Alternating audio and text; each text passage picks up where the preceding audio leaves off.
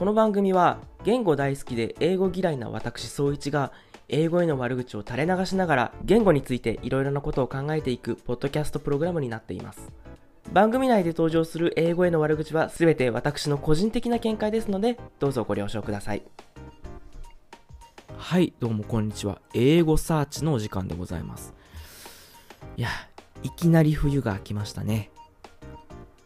少し前まで毎日暑い暑いって言ってね、あの、ポッドキャストでもね、暑いですね、なんて話ずっとしてたと思うんですけど、あの、秋を通り越して急に冬が来たみたいな感じですごいなんか今日もずっと寒くてね、まだ出してなかったコートなんかを引っ張り出してきたりして、ちょっと忙しい週になってます。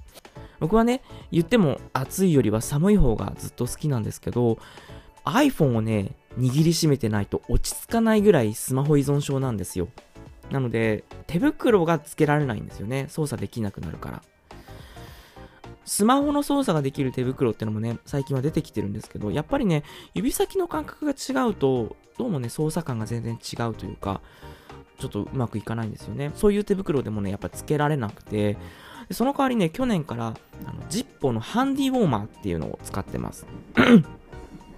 いわゆる白金回路ってやつですね。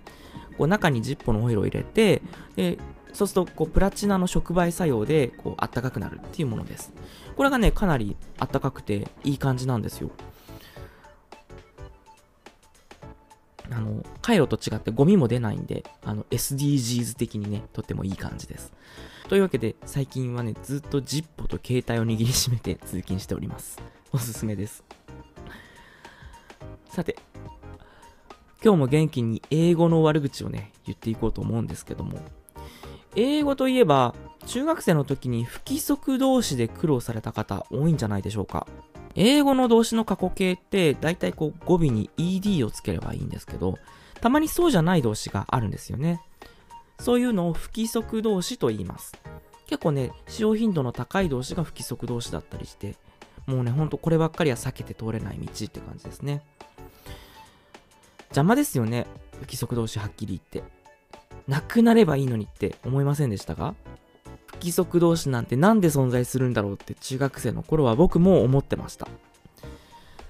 いや、ほんと、なくなればいいのに あの、不規則動詞が全くないでおなじみの人工言語のエスペラントをもっと見習ってほしいですね。調べてみたんですけど、この不規則動詞ってのは、まあ、規則動詞もそうなんですけど、こう、英語の歴史に関わるところなんですよね。古い形の英語から来ています。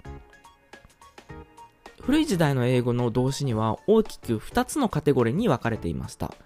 弱い動詞、弱動詞。英語で言うと、そのまま weak verb っていうんですが、それと強い動詞、強動詞。英語ではそのまま strong verb っていう、この2つのグループに分けられていました。このうち弱動詞、弱い動詞っていうのが今でいう規則動詞にあたるものです。えー主に語尾だけを変化させて過去形を作るというものですね。まあ、ちゃんとは見てないんですけど、あんまり使用頻度の高くない動詞だったり、あとね、多分フランス語から借用した動詞のおそらく大半がこの弱動詞にあたるみたいです。だから弱動詞の中にも不規則な変化をするものっていうのがいくつかあるあったみたいですね。そしてそれから強動詞というものです。強動詞、まあ強い動詞ですね。というのは、えー語感、語の幹と書いて語感なんですけど、動詞の語尾じゃない部分ですね。この語感を変化させるタイプの動詞がありました。で、もちろんこの強い動詞の中にもいくつかのグループがありました。現代の英語でも不規則動詞って言いつつ、なんかい、なんとなくいくつかのグループがあるような感じがしますよね。例えば、考えるという意味の think, thought, thought とか、買うという意味の buy, bought, bought みたいな過去形が OUGHT で終わるような動詞。これは弱動詞の不規則動詞だったみたいです。それから make, made, made みたいなのも弱動詞だったみたいですね。調べてみたら、あの、昔は maked みたいな形もあったらしくて、もうほんとそっちを採用してほしかったですよね。強動詞の変化は、主に母音が変化するものっていうのがほとんどです。例えば、書く、write, wrote, written 輝く、shine, shown, shown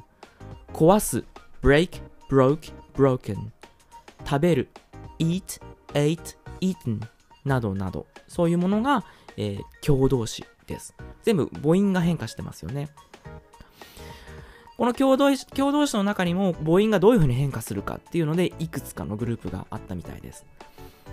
それからすごいやつだと go, went, gone みたいにこう過去形の went だけ別の動詞に由来するものっていうのもありました。これはあの前に B 動詞のことを話した時にもちょっとね他の動詞から活用形を借用してますよみたいなのがあったと思うんですけど、えーと、よく使う動詞だとそういうことも起こってるみたいです。こんな風にこう不規則動詞って言いつつもこういろんなその単語ごとにこういろんな歴史があってここまで来てるんですよね。